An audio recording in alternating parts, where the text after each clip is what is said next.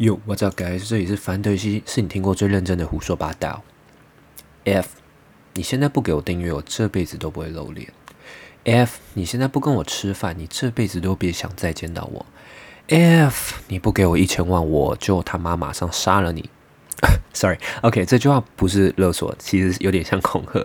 没有错，刚刚提到那两句话，你有听出来了吗？没有错，这就是今天的主题——情绪勒索。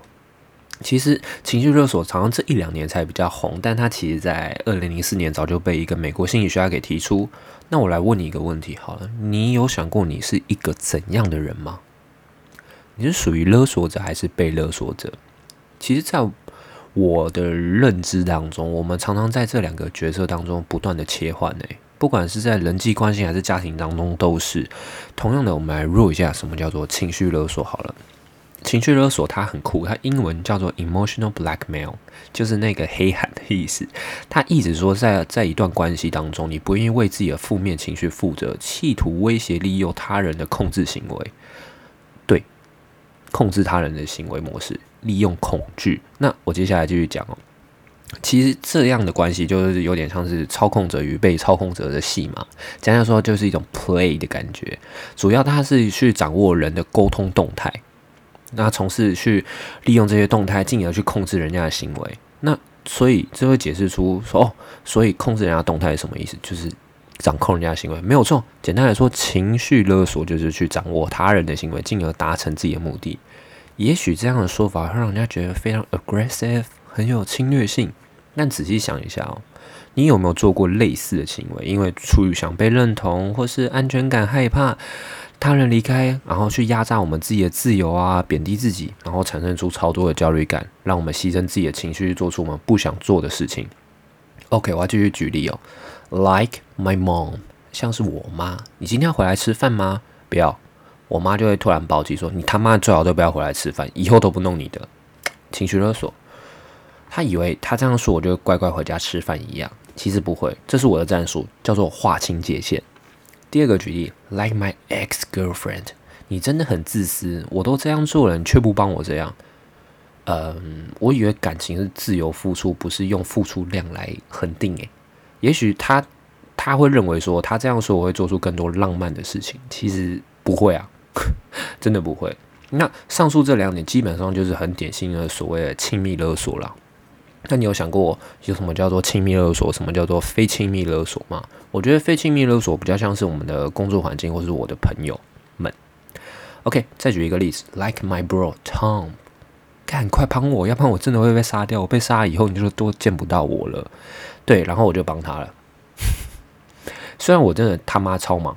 但我还是帮他处理的事情，因为这基本上我没有什么战术可言呐。对于朋友，我就是一个常常被勒索的人，因为我不希望这样的事情去影响到我跟他们之间的感情，或是真的有什么潜在风险，可能让我见不到他等等的。我刚刚举了一堆例子，所以我在问你们一个问题：想一下，你是一个常态性勒索人的人呢，还是被勒索人的人呢？OK，这就是比率问题，因为人生有很多情况，同时它有很多面向啦。我们。没办法去扮演单一角色到尽头。同样的，下面我会分出几个简单的想法，让你思考遇到这样的情况该如何去做解决，至少可以作为一个参考值啊。我认为，OK，战术一，合理的讨价还价。什么叫讨价还价？根据赛局理论呢，有很重要一个点呢，就找出自己的最大胜率。但基本上，身为一个被勒勒索、勒索、勒索、勒索者。你已经先不要讨论这个问题，因为本质上来说你已经吃亏了。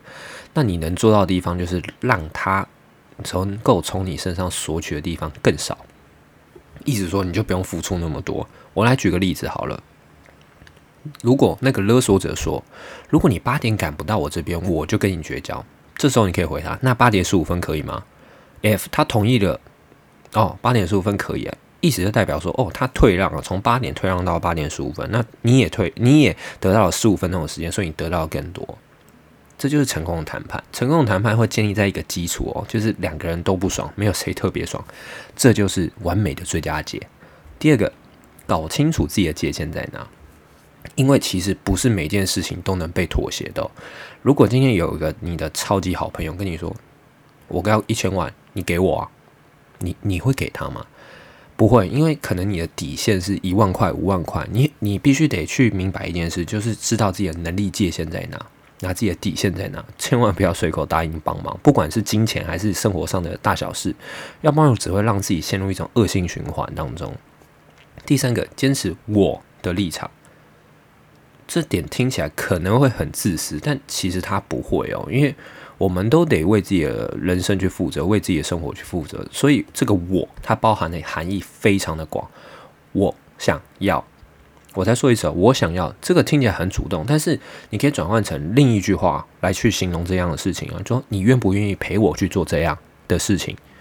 两句话是一样的意思，目的地都是一样，但是给人家的感觉却差非常多。我的建议是说，不要弄费呃，sorry，不要去弄附加条件去提高你的谈判胜率，你懂吗？因为 在情绪当中，你的附加条件通常都是一种很很沉重的，那这样会让人家感觉不舒服。你不怎样，我就怎样，这样等式在感情当中就是一个不对等的情况，所以不要去做这样的事情。第四个，放下你的罪恶感。今天真的不会因为你被勒索，你去做这样的事情，而且出自于你的不情愿，会让你们之间的感情变得更好。不会，它只会让你更加抗拒这样的事情。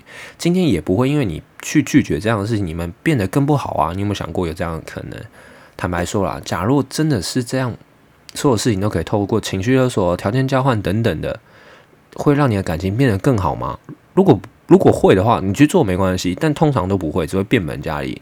每件事都变成说我一定要去勒索，那我建议你换一个比较快，主要是让双方都能站在一个水平线上去做一个和平的对谈，那才是最重要的。So，你千万不要去贬低自己，也不要压抑他人，这样只会造成双方更多的伤害跟失望。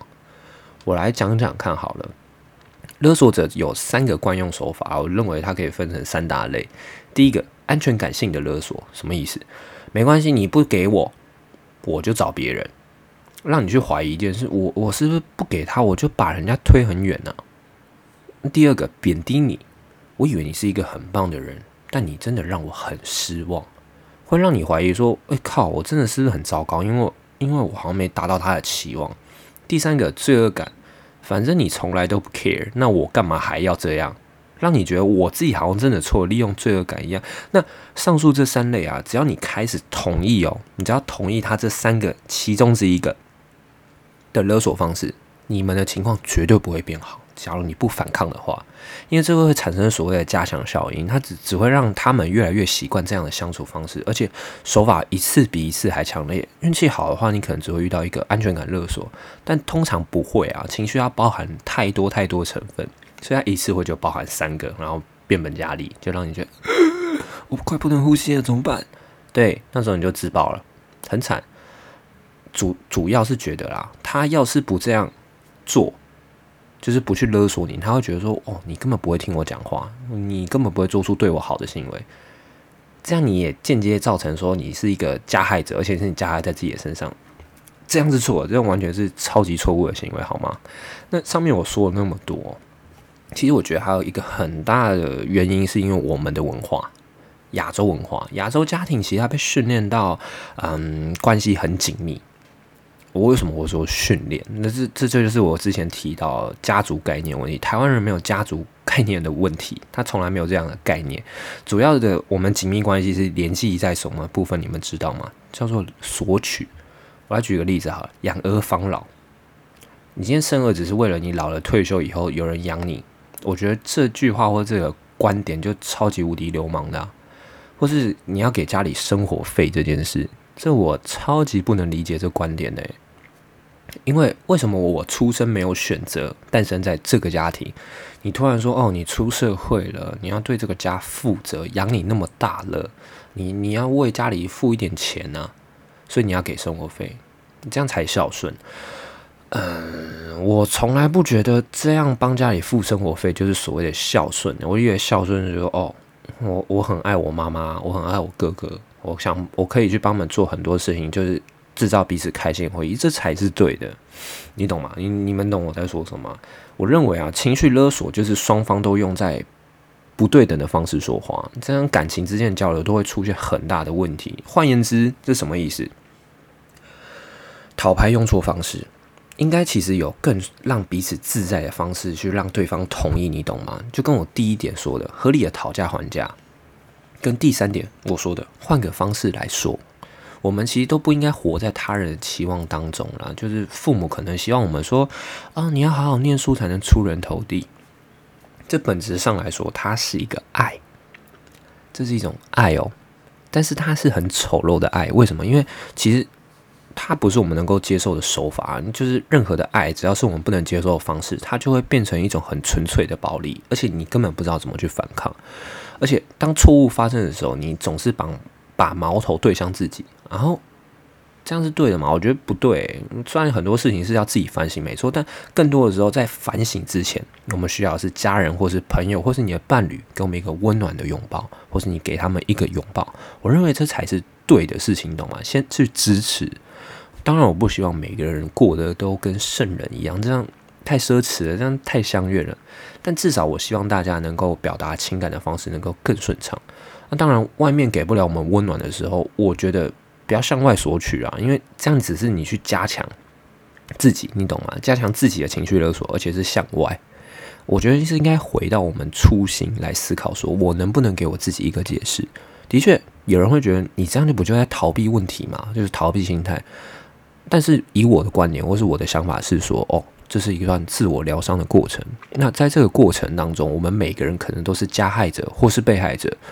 其实这段过程主要的核心是找出让自己舒服且能接受的方式生活。同时，当我们能意识到自己是怎样的人，我认为这样的过程是非常值得啊，绝对不是一种逃避。那同样的，我继续问大家一个问题，这是第三次，你究竟是一个怎样的人？